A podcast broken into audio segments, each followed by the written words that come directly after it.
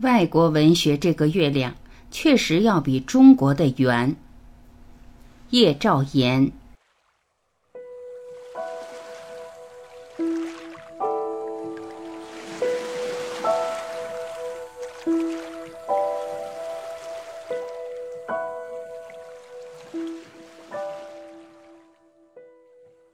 作为一个中国作家，琢磨缘由，我能有今天，毫无疑问是外国文学催化的结果。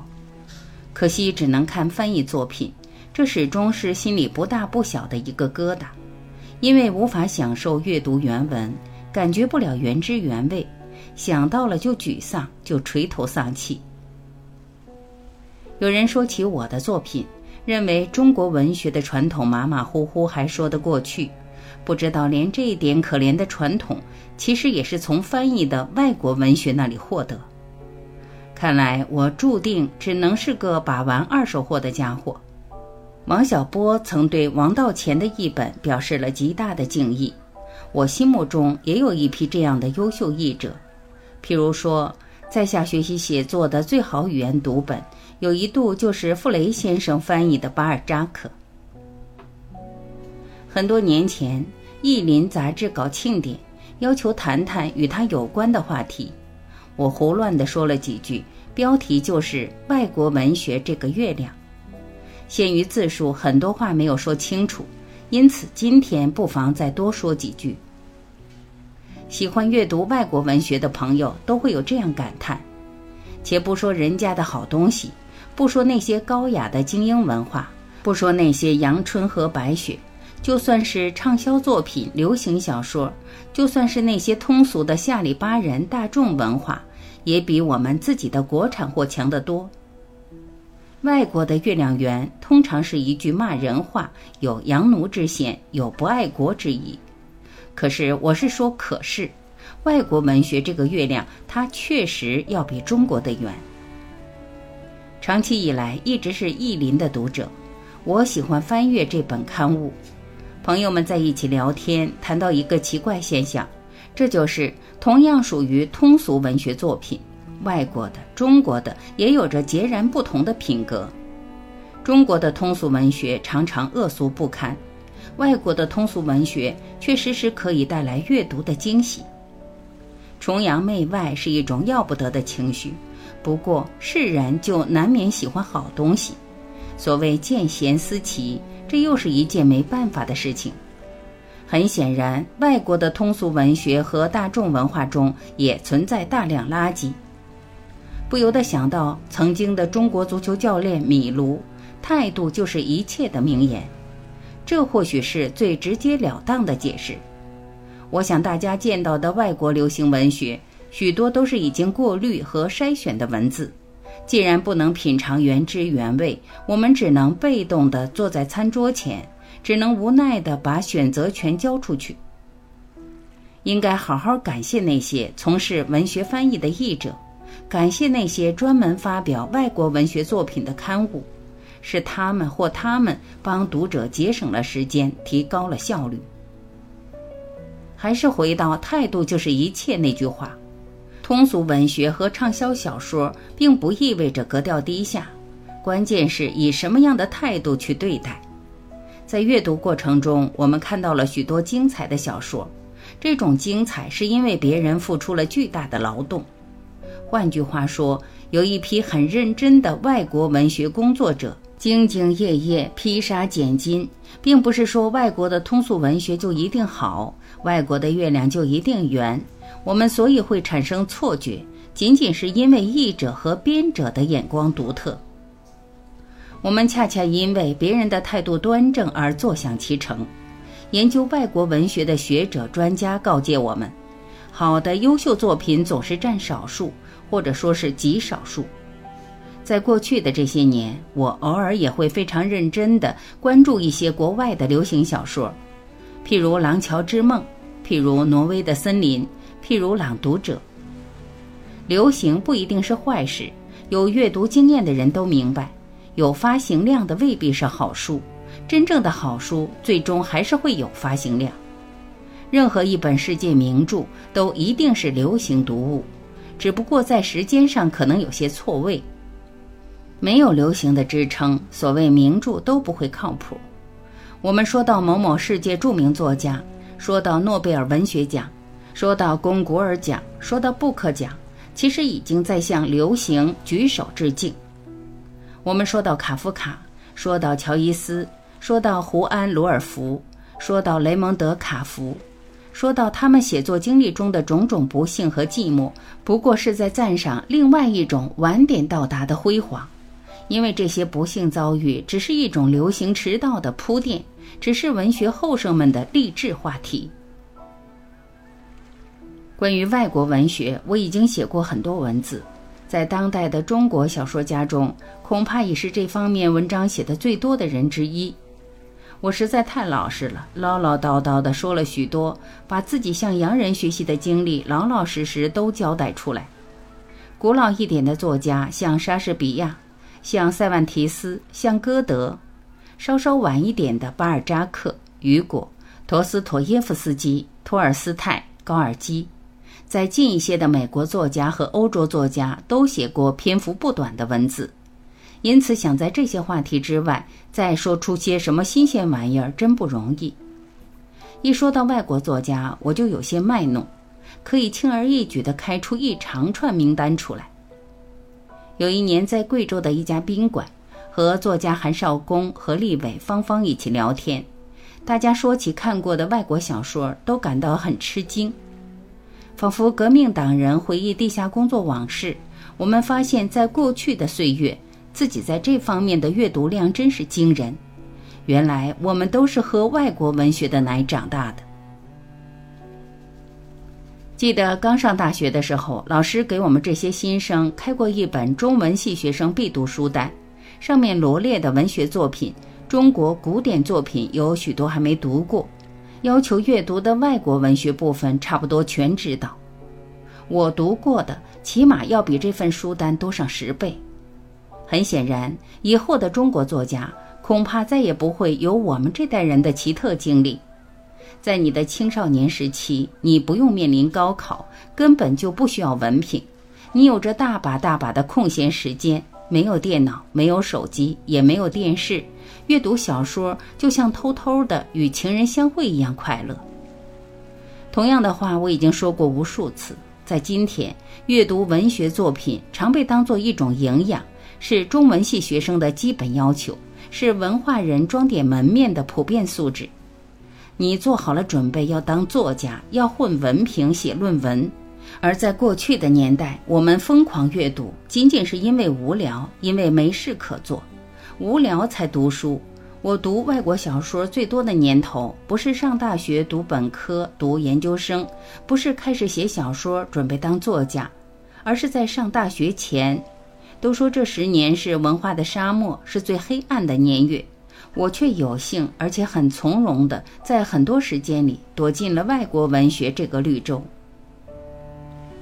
德国人杜宾说起中国当代作家，口气十分不屑。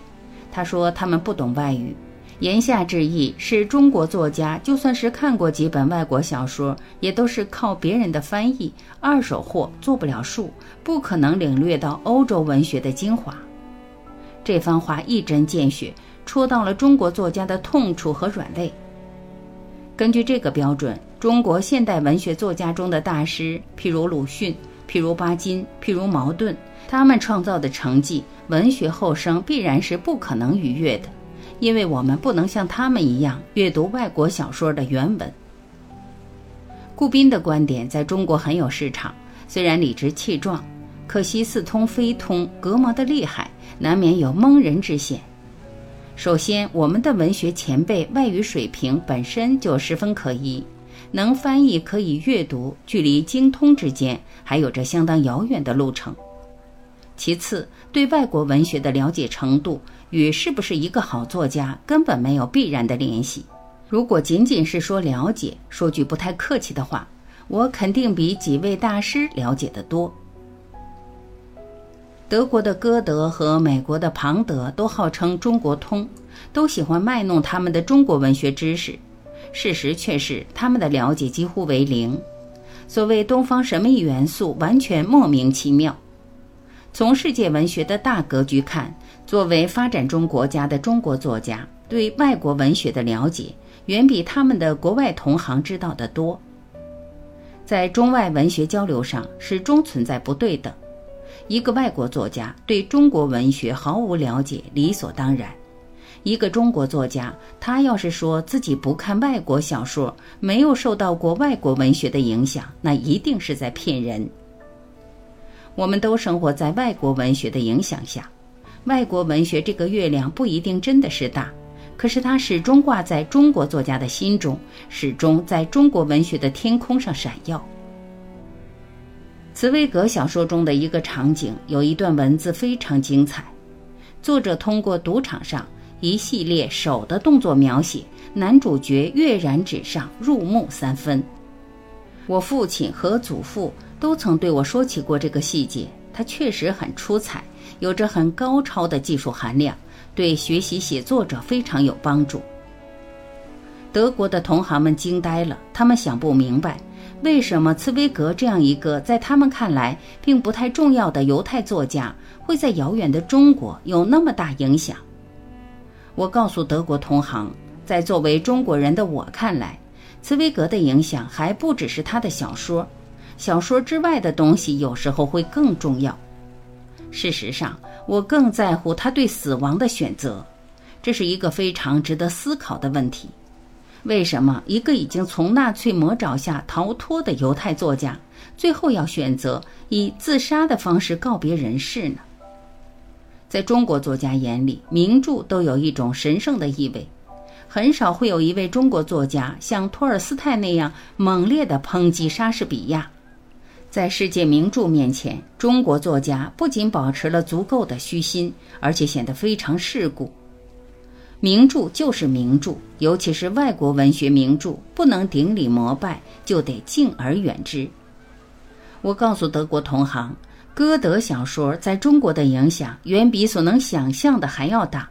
告诉他们曾经有过多少种译本，有过多么大的发行量，这些都是我在出国前做过的功课。歌德作品译本之多和发行量之巨大，曾经让我目瞪口呆。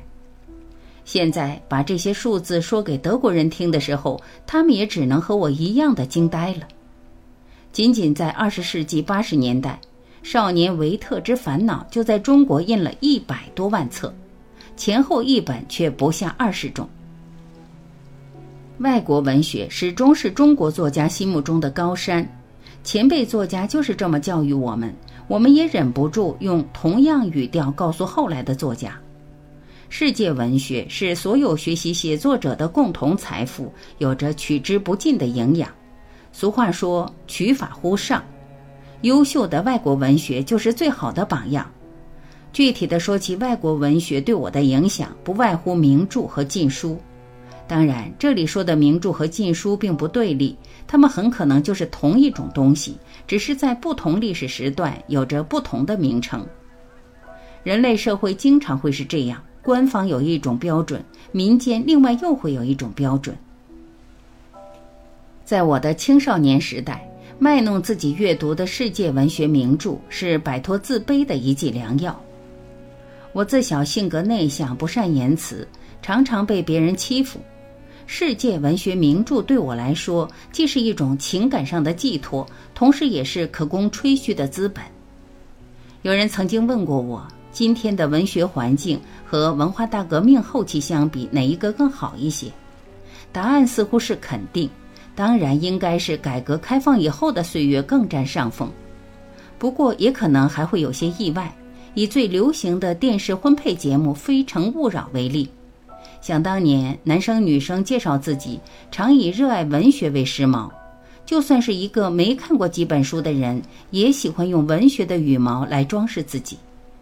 在那个思想贫瘠的年代，文学可以用来泡妞，能够打动姑娘的芳心。然而，在各种文化活跃的今天，文学的神圣光环早已不复存在。这样的镜头，大家肯定已经熟悉了。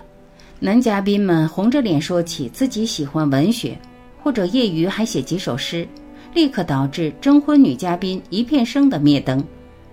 文学正在变得很惨，已不能够再用来炫耀，用来博得女性好感，而且很显然，在以后相当长的时期内，大家还将不得不面对。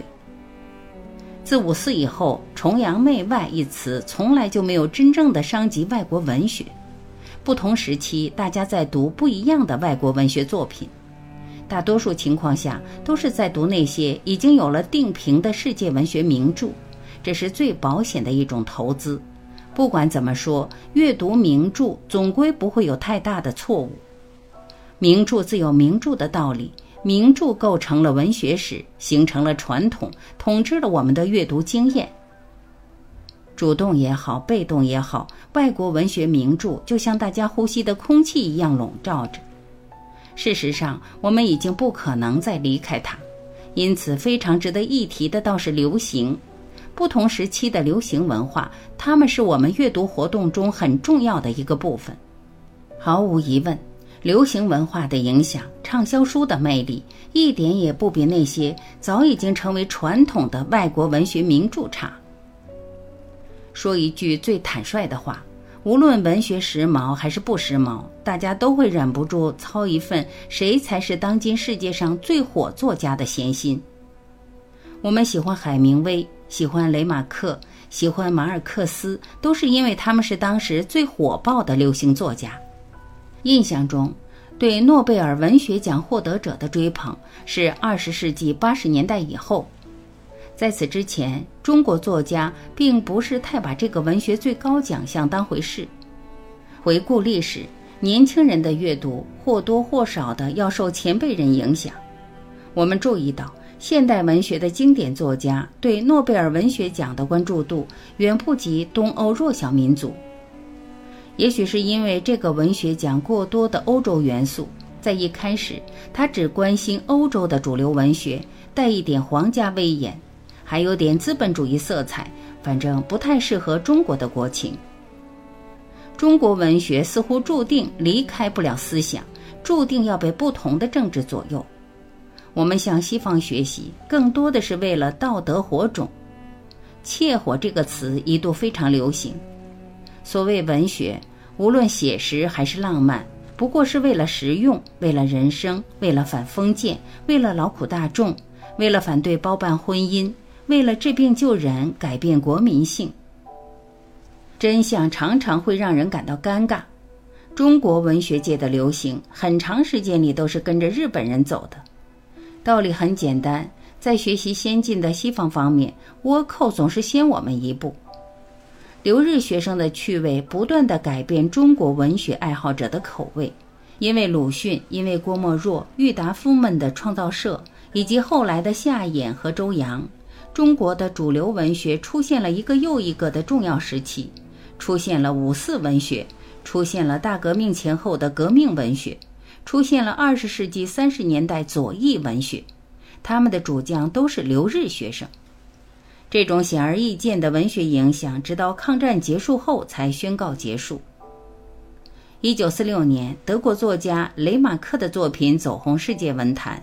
他的《凯旋门》德文原著发行前，英译本先行在美国出版，据说当时的销量就达到两百多万，而他的中文本几乎也是同时推出。遥远的美国报纸还在那儿连载。朱文先生的译文已出现在连载专栏上，这个文学上的同步非常耐人寻味。事实上，很少有人注意到这个现象。这就是随着现代文学作家的逐渐成熟，文学越来越精英，也变得越来越小众，流行很快就会变成小圈子里的事。我记得在这本书的翻译后记中，朱文先生曾提到了三件事。一是告诉大家，此书目前在西方影响巨大，很火，它的水准上乘，在行家的眼里评价极高；二是在中国的反响很平常，连载了两个月便腰斩；第三，在翻译过程中曾得到巴金和钱钟书先生的帮助。在二十世纪八十年代，我一直想不明白这件事：为什么那么多外国文学名著可以重复出版？而自己一度非常喜欢的《凯旋门》，却还没有获得再版机会。后来终于有了再版本，已经是九十年代，文革后的文学热已经降温。朱先生对这本书进行了重新修订，在再版后记上没有提到当年的腰斩，也没有提及钱钟书，这是为什么呢？很多作家其实也受过雷马克的影响，譬如北岛。然而，这种影响显然形成不了什么气候。时至今日，重新回忆这种影响仍然十分有必要，因为它代表着一种逝去的文学记忆，展现了中国现代文学的一种发展轨迹。自五四以来，中国文学一直在追随外国文学步伐，亦步亦趋，苦苦追赶，终于在抗战胜利后，有了一点点与世界文学同步的迹象。这时候，文学开始变得多元化，变得小众，变得更文学。再热闹的流行也是转瞬即逝，这一点倒是和当下很相似。文学的时髦仅仅只是时髦，它已经没有什么太大的社会作用。或者换句话说，文学只是当时文学爱好者的事，只是在小圈子里自娱自乐地被大家欣赏，而不是拿来实用。读者已不再过多考虑它有什么社会意义。回忆阅读历史，回想那些看过的外国小说，不同的文学时代注定会有不同的文学阅读，而不同的文学阅读又注定会造成不同的文学时代。一九四九年以后的外国文学影响是一种巨大扭曲。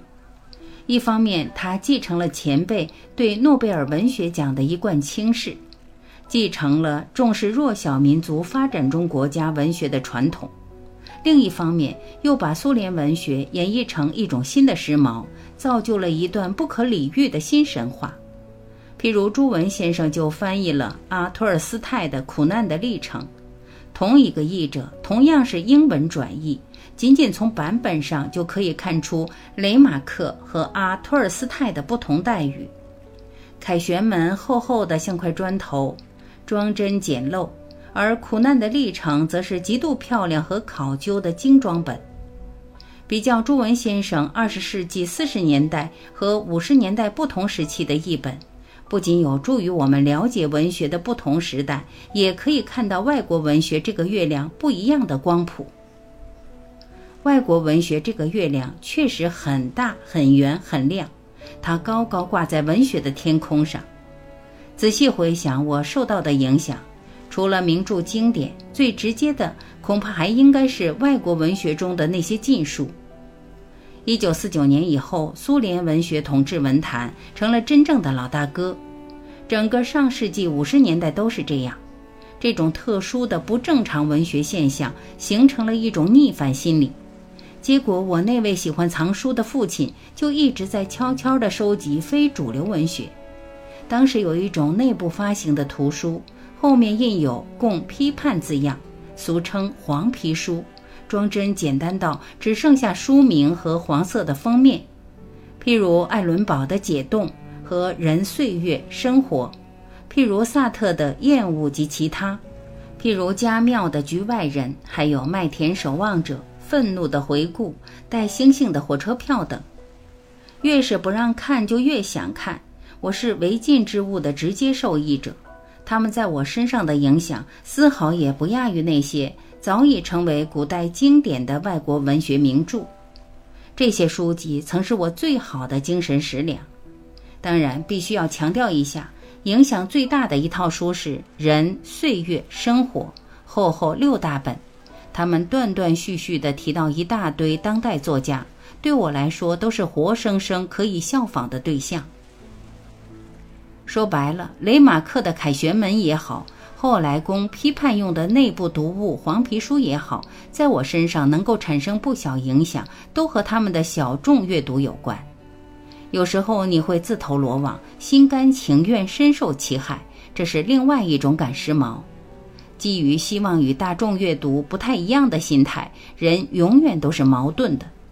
对于外国文学这个月亮，你总是若即若离，想着要走近一些，看清楚一些，结果便可能一不小心就走远了。因此，对于浩瀚的外国文学，我们应该饮水思源，始终保持一份感激之心。转译多失无别语。既要坚定不移地向外国古典文学名著致敬，同时也不能忘记活着的当代，要随时留心当下世界文学的最新成果。当然，要关心最流行、最畅销的，也要照顾到被冷落、被忽视的。换句话说，我们始终要有一份开放的心胸。